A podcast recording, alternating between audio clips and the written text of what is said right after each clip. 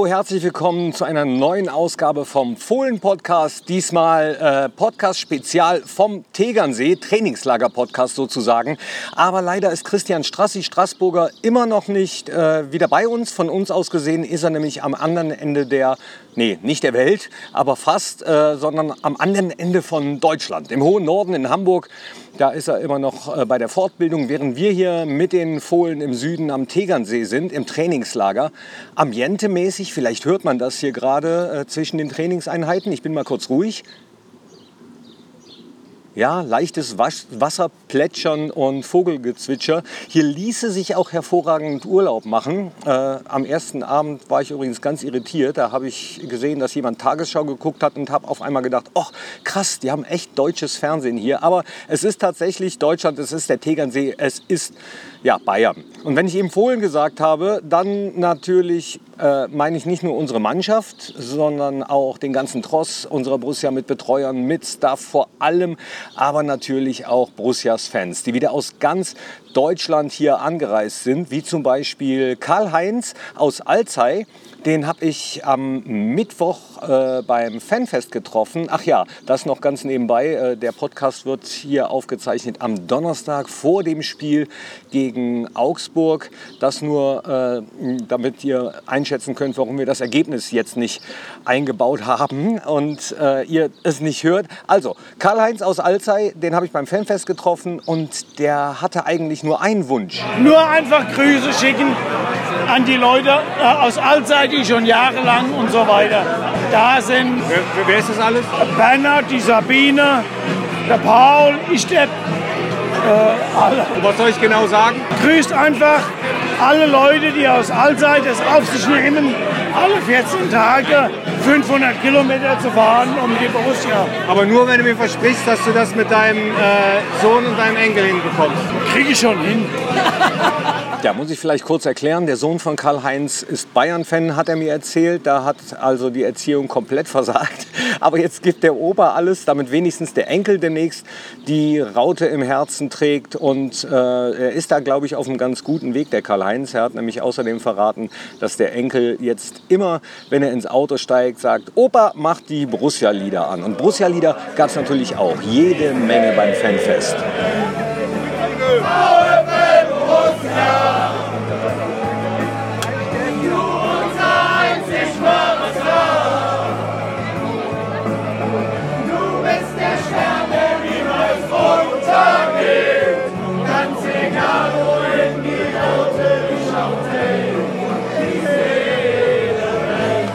Also man hört es schon, die Stimmung ähm, war, ach, muss ich ja gar nicht sagen. Kurz zusammengefasst war die Stimmung super. 1A. Sehr gut. Alles top. Bombe.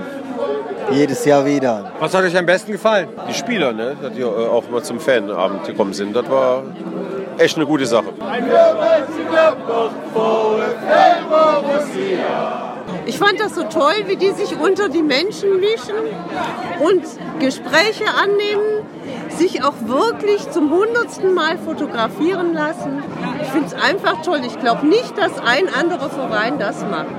Ja, das glaube ich auch nicht. Man munkelt nämlich in Rottach-Eggern, dass andere Vereine, die hier auch ihr Trainingslager absolvieren, Borussia ist nämlich nicht der einzige Verein, der sich hier auf eine Saison vorbereitet, äh, dass andere Vereine sich da doch viel mehr abschotten, als Borussia es tut. Und die Spieler, vor allem die Neuzugänge, waren beim Fanfest wirklich baff. Nicht nur, wie viele Brussen wieder da sind, sondern auch, wie herzlich sie empfangen wurden. Äh, ich habe heute noch mal mit Lars Stindl gesprochen. Auch der war, obwohl er das ja schon kennt aus den vergangenen Jahren, äh, wieder aufs Neue überrascht, äh, wie viel Zuspruch es dann doch gab, wie motiviert die Fans sind, wie heiß alle auf die neue Saison sind. Also es waren wirklich äh, neben Lars auch noch viele andere Spieler da. Äh, Nico Elvedi, Uwe Kamps als Torwarttrainer, dann äh, Alassane Plea natürlich, auch der hat ganz große Augen gemacht. Dieter Hecking mittendrin, Max Eberl, das Präsidium und, und, und. War wirklich äh, eine absolut runde Sache.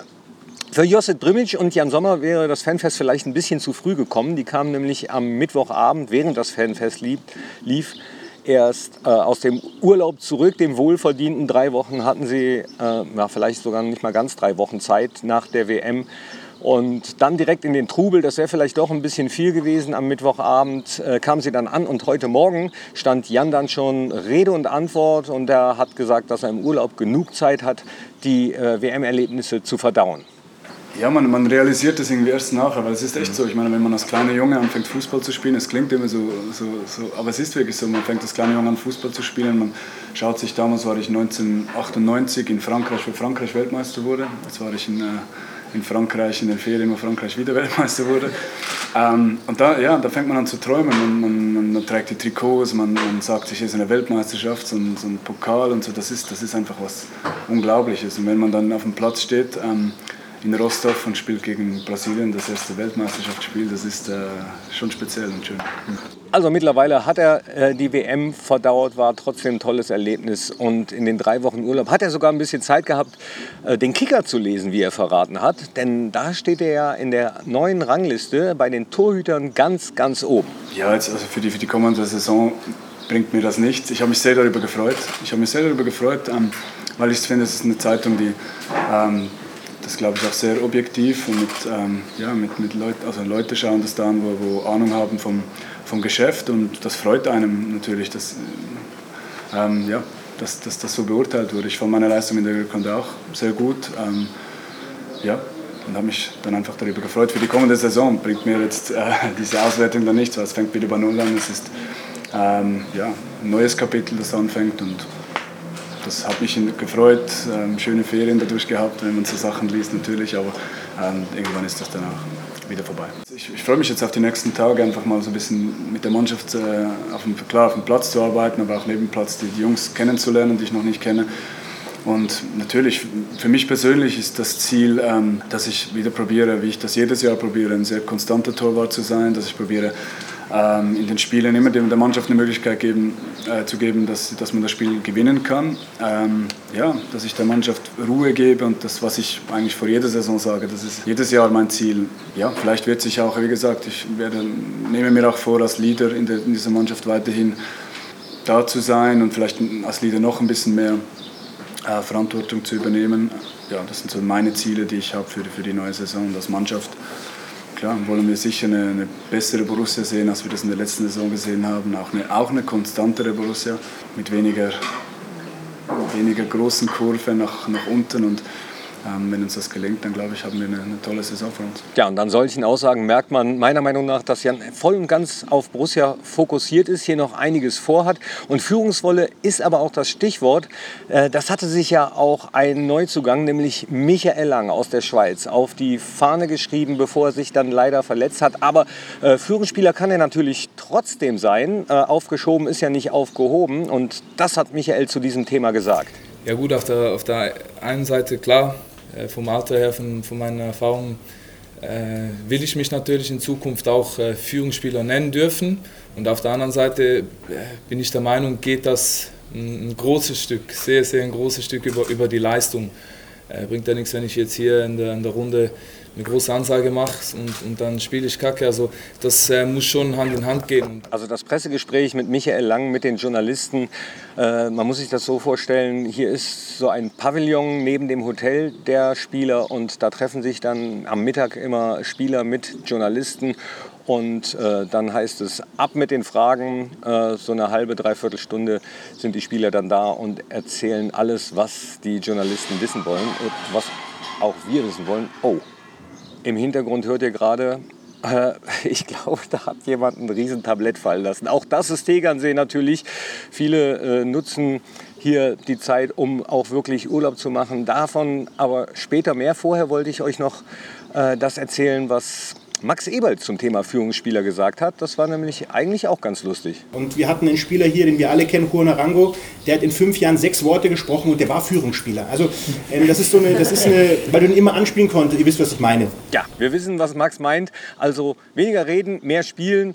Äh, zumindest auf dem Platz hier im Podcast wäre weniger reden ein bisschen doof. In so einem Trainingslager gibt es auch immer viel zu erzählen. Deswegen finden ja diese Pressegespräche statt.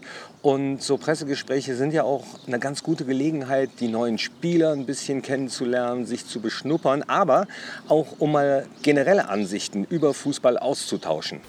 Wir in Deutschland haben über unsere Verteidiger gesprochen, die waren aber mehr vorne, als dass sie verteidigt haben. Und, ähm, aber diese, diese Mischung, was, was, was Christian gerade gefragt hat, so die Mischung zwischen Verteidigen und wirklich das Gefühl haben, wann sich einzuschalten, äh, das ist eine große Qualität. Das haben Andreas etwas ungestümer noch, der wird noch das ein oder andere Mal falsch sich einschalten. Aber Michael hat ein Gefühl dafür, das ist eine Qualität zu wissen, wann kann ich wirklich mich einschalten. Und ähm, du brauchst das einfach, weil die Ausverteidiger mit, ihrer, mit ihren Läufen, mit, ihren, mit ihrer Qualität eben auch ähm, ähm, in den Strafraum zu kommen, ähm, Michael macht das immer sehr, sehr geschickt, der eben nicht nur außen vorbeigeht, sondern auch nach innen reinkommt, also den, den Stürmer quasi innen überläuft, was erstmal eine Verwirrung, Verwirrung ähm, beim Gegner ähm, verursachen kann. Glaube ich, dass das schon eine, eine, ein Stück Neuausrichtung ist falsch, aber äh, Nico Elvedi ist vom gelernt auf Innenverteidiger, der war dann als Rechtsverteidiger seine ersten Sporen sich verdient, das hat er herausragend gemacht, aber wir sehen ihn lange im Zentrum. Toni Janschke ist ja auch kein klassischer Außenverteidiger von Geburt an, der wurde ja auch mehr oder weniger umgepolt und umgeschult. Oskar Wendt ist dann schon eher dieser klassische Außenverteidiger, der aber sehr offensiv äh, ähm, ähm, ähm, Qualitäten hat, das Defensive auch macht, aber er natürlich gerne seine Stärken in der Offensive hat. Und jetzt mit, mit Michael und mit, mit Andreas haben wir zwei, die wirklich von Dynamik, von Power, von, von Willen, aber auch des Verteidigens, aber auch der Offensive kommen. Das ist keine Neuausrichtung, aber ich finde, dass wir zwei sehr, sehr gute Transfers gemacht haben, die unserer Mannschaft gut tun. Ja, auch wenn wir diese Aussage von Max Eberl hier äh, vor der Verletzung von Michael Lang aufgezeichnet haben, dann ändert das natürlich nichts an der Tatsache, dass äh, die beiden Transfers wirklich zwei Transfers bleiben, die unserem Team sehr gut tun können. Ähm, sind natürlich auch nicht die einzigen Transfers. Zum Beispiel Torben Müsel, mit dem konnte ich während des Trainingslagers sprechen, hat sich einiges vorgenommen. Ähm, dann Florian Neuhaus, auch richtig guter Junge, der äh, brennt darauf zu zeigen, was er in dem Jahr zweite Liga bei Fortuna Düsseldorf sich so alles noch draufgepackt hat und weswegen Borussia ihn von 1860 München geholt hat. Aber äh, in dieser Presserunde mit Max Eber ging es eben auch um Außenverteidiger, um Michael Lang, um Andreas Paulsen. Und als Andreas Paulsen beim Interview war, war es eigentlich ganz witzig. Andreas ist ja auch aus Dänemark und vor dem Presseclub, in dem diese Gespräche immer stattfinden, habe ich Ove Flint kennengelernt. Ove ist in der Scouting-Abteilung bei Borussia tätig. Er ist selbst Däne, hat mit Henning Jensen und Allan Simonsen damals in der dänischen Nationalmannschaft zusammengespielt. Selbst hat er nie für Borussia gespielt, aber trotzdem hat er eine ganz besondere Beziehung zu unser aller Lieblingsclub entwickelt. Und er hat mir dann auch erzählt, wie diese Beziehung zustande kam, nämlich als Ove Flint damals für Wacker Innsbruck im Pokal der Landesmeister gegen Borussia spielte. Und es war ja so Österreich der Kleine und Borussia der Große. Und wir sind auch rausgeflogen. Aber mir gelang es, Tore gegen Berti Fuchs zu schießen. Und die Borussia-Mannschaft war ja damals, äh, wenn ich in Borussia Park bin, als Scout seit fast demnächst zehn Jahren, treffe ich Haki Wimmer, Bernd Kraus, Wolfgang Kleff. Aber diese Mannschaft damals war ja Rainer Bornhof, Wittkampf, Günter Netzer, Berti Vogt, äh, Wolfgang Kleff in Tor, also Jupp Heynckes nicht zu vergessen.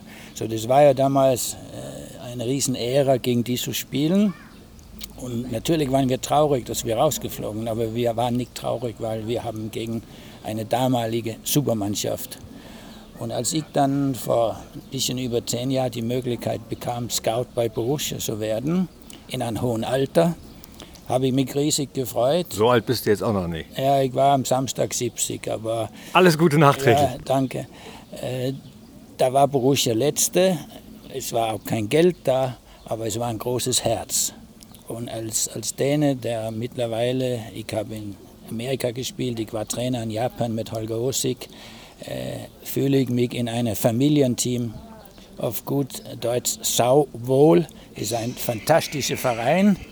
Und jetzt ruft mich jemand an und dann könnt ihr hören, welche Ton da ist. Das ist doch Wahnsinn. Ja. Jetzt, jetzt äh, im Podcast live. Hört euch das an. Das ist der Klingelton von Ove Flynn. Geh ruhig ran, ich kann schneiden später. Oder vielleicht ist das ja jemand, der auch wieder einen äh, jungen Spieler für Borussia gesehen hat. Erkennst du die Nummer? Sie ist, ist aus Dänemark. Dänische Nummer, ja, ist eine dänische Nummer. Aber äh, du wir kannst rufen zurück ah, und fragen, was los ist. Okay, Ove ist jetzt nicht dran gegangen. Danke, hättest du ruhig machen können. Vielleicht ist das ja, du wirst ja auch ein Netzwerk in Dänemark haben, um junge Talente dann äh, eben Borussia zu empfehlen. Ja, ne? wir, wir, alten Spieler, wir haben ja mit Mario Fossen und Steffen Kaurell ein Scouting-Team wo ich als Angestellter mich freut zu sagen, ich bin ein kleinen Teil ein super Team. Aber dieses super Team ist dann ein Teil des sehr, sehr guten Fußballvereins Borussia Mönchengladbach, weil in diesen Welt Digitalisierung viel, viel Geld. Hier sind Menschen mit Herz, hier hat man Freude zu arbeiten, man freut sich gewaltig, wenn wir in Borussia Park kommen und unser Meeting haben. Und ich bin stolz, dass ich dort arbeiten darf. Dann kannst du mir wahrscheinlich auch ein bisschen mehr über Andreas Paulsen erzählen, der jetzt neu bei uns ist, oder? Du wirst ihn gut kennen. Äh, natürlich kenne ich ihn sehr gut, vielleicht sogar besser als er sich selber. Aber es ist jetzt eine Pressekonferenz und es wäre falsch, wenn ich da irgendjemand was vorgreift. Er ist Däne, Dänen lügen nicht, hat Otto Walke vor viele, viele Jahren in ein Lied gesungen und so wird es auch stimmen. Ich bin froh, dass er hier ist und ich glaube, wir bekommen von ihm viel Freude. Was für ein Spieler ist er? Was würdest du sagen, wenn du ihn grob beschreibst? Ja, er ist ein linker Verteidiger mit äh, einem enormen Potenzial nach vorne.